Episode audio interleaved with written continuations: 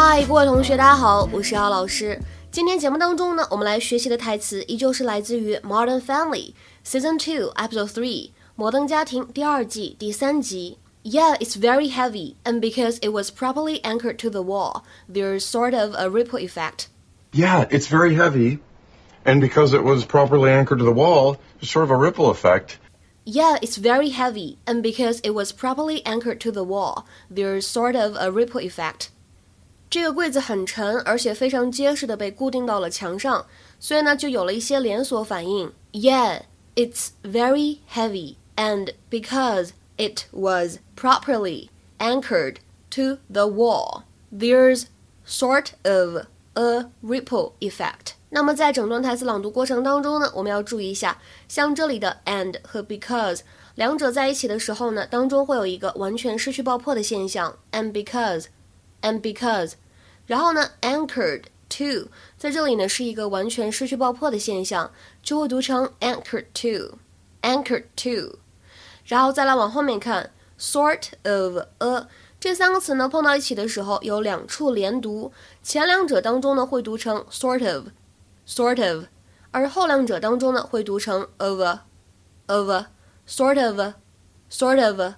Yeah, it's very heavy, and because it was properly anchored to the wall, there's sort of a ripple effect. Perfect. Hey, What, what are you doing? Aren't you supposed to be getting Mama out of the bathroom? that is what I was doing. That is what I was doing. This this cabinet was the problem. How? Yeah, it's very heavy, and because it was properly anchored to the wall, there's sort of a ripple effect. It was pulling part of the floor down and then pushing part of the floor up, causing the bathroom door. Please don't tell on me. 今天节目当中呢，首先我们来说一下什么叫做 ripple effect。ripple 呢，它本身指的是涟漪、波浪的意思。那么在后面加上 effect，实际上呢指的是连锁反应、连锁效应。那么为什么 ripple effect 可以这样来理解呢？我们来想一下啊，比如说，当你在水中投入一个石头之后，这个涟漪呢会一直向外扩散，这个波浪呢会一直向外扩散，让整个水面呢都不再平静。其实呢，说到连锁反应，肯定很多人呢会想到一个概念，叫做蝴蝶效应。蝴蝶效应呢叫做 the butterfly effect。the butterfly effect。不知道这个同名的电影你们都看过吗？那么在日常生活当中呢，我们常见的搭配是 to have a ripple effect，或者呢 to produce a ripple effect，就是产生连锁反应，产生连锁效应。那么在日常生活当中呢，我们常见的搭配是 to have a ripple effect，或者呢 to produce a ripple effect，产生连锁反应。If an event causes ripples, its effects gradually spread, causing several other events to happen one after the other. 比如说，下面呢来举一个例子。第一个，汽车行业出现的问题已经在其他经济产业当中产生了连锁反应。The problems of the auto industry have created economic ripples through the rest of the economy as well. The problems of the auto industry have created economic ripples through the rest of the economy as well. 那么再比如说，他的辞职呢将会在整个部门引发连锁效应。His resignation will have a ripple effect on the whole department. His resignation will have a ripple effect on the whole department.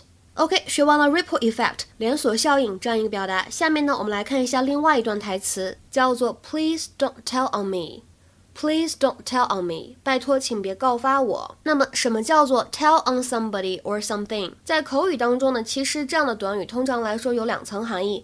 很明显，我们今天这里视频当中出现的意思是告状或者告发。To tell a person in authority about something bad that somebody has done。比如说，我们很担心他会告发我们，所以呢，我们达成了一致，只要他保密，我们给他呢五十美金啊，fifty dollars。来，我们看一下这句话。We were worried he would tell on us, so we promised him fifty dollars if he kept quiet. We were worried he would tell on us, so we promised him fifty dollars if he kept quiet. 那么其实呢，我们之前在学习第三百六十三期节目的时候呢，也讲过向老师、向领导告状应该怎么说。当时呢是在学习《Modern Family》的台词，也是在学习《摩登家庭》。那么其实呢，动词的话，你可以直接说 sneak on somebody to somebody。 Sneak on somebody to somebody。那么，如果大家忘记了的话呢，可以往前翻一下，翻到我们的第三百六十三期节目，巩固复习一下。那么，如果你是发现了一个坏人犯罪，你要把他扭送到公安局呢？这样的表达，我们可以说 turn somebody in。turn somebody in，这个也是我们之前呢在公众号有讲过的。它表达的意思呢就是 to take somebody to the police or somebody in authority because they have committed a crime。比如说举两个例子，第一个，she threatened to turn him in to the police。她呢威胁说要把他扭送到公安局。She threatened to turn him in to the police。那么再比如说，he decided to turn himself in。他决定自首了。He decided to turn himself in。那么刚才我们说了，tell on somebody or something，它的话呢还有第二层含义，在这里呢我们稍微讲解一下，表示的是 to begin to show a negative effect that something is having on one，就是开始显露出来一些负面的影响、负面的作用。比如说我们看这句话，The lack of sleep from having two young children is really telling on Charles lately。由于需要照顾两个小宝宝而缺乏睡眠，最近 Charles 看起来疲惫不堪。The lack of sleep from having two young children is really telling on Charles lately. 那么今天的话呢，请同学们尝试翻一下下面这个句子，并留言在文章的留言区。 The increasing reliance of consumers on smartphones and tablets has begun to tell on the print newspaper industry. The increasing reliance of consumers on smartphones and tablets has begun to tell on the print newspaper industry. 我觉得这个句子的话呢，场景应该非常好理解，希望大家可以组织好汉语语言。期待各位同学的踊跃发言。我们今天呢就先讲到这里了，拜拜。